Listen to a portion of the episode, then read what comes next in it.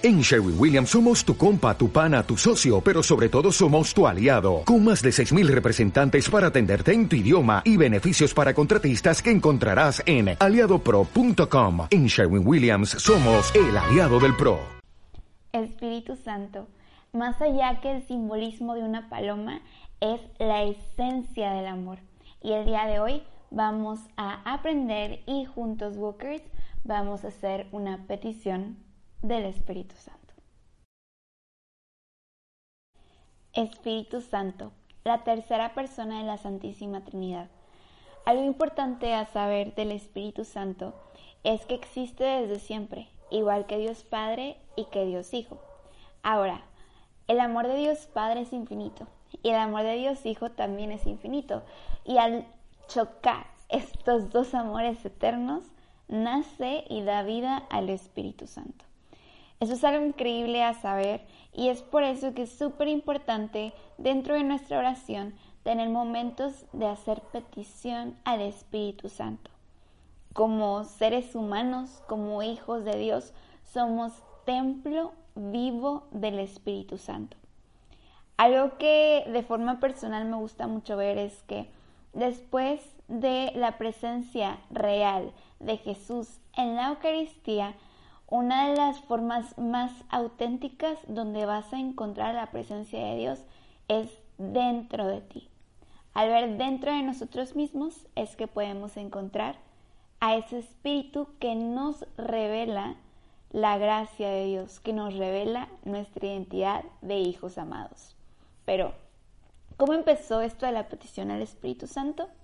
Conozcamos un poco de la historia. Sí, el Espíritu Santo está y vive y se hace presente desde el principio de los tiempos. De hecho, es la primera persona de la Santísima Trinidad que se muestra en la Sagrada Escritura.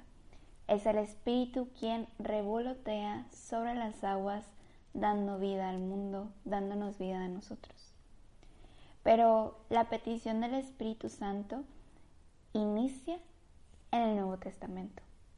De hecho, el Espíritu es la novedad del Nuevo Testamento. Aunque el Espíritu actúa desde el principio y podemos ver sus signos desde el Antiguo Testamento, es en el Nuevo donde se revela. El Espíritu Santo es la promesa que nos hace Jesús de parte del Padre en el Evangelio. Si vamos a Lucas capítulo 24, versículo 49, dice, Y yo enviaré sobre ustedes lo que mi Padre prometió, pero ustedes quédense aquí en la ciudad de Jerusalén hasta que reciban el poder que viene del cielo. Es el Espíritu. Nuestra promesa es el Espíritu. Y es que Dios siempre, siempre va más allá. Si en el Antiguo Testamento Dios ya manifestaba su poder y Jesús viene a encarnarlo para enseñarnos el camino, imagínate que ir más allá es tener la presencia del Espíritu que nos da vida nueva y que desciende con sus dones, con sus carismas y con la gracia que necesitamos para poder llegar a la meta de la santidad.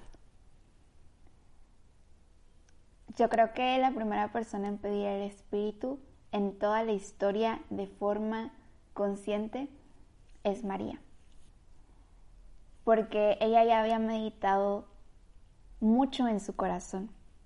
Y para ella estoy segura que quedaba claro que debía de pedir la presencia, incluso antes de este versículo que acabamos de leer del Evangelio desde esa anunciación donde se le presenta y se le dice que el Espíritu va a descender sobre ella, estoy segura de que ella tomaba eso, lo ponía en su corazón y poco a poco y durante su vida fue en ese discernimiento donde conoce al Espíritu y donde pide la fuerza para poder llevar a cabo la misión que Dios le ha encomendado. El día de hoy, Walker, el tip de oración es que cuando pidas Espíritu Santo puedas recurrir a la palabra de Dios, que es palabra viva, específicamente el pasaje de Pentecostés. Ese es el momento oficial en el que como comunidad los discípulos, apóstoles, María, piden la presencia del Espíritu y llega por primera vez esa promesa de lo alto a los corazones de los hijos de Dios.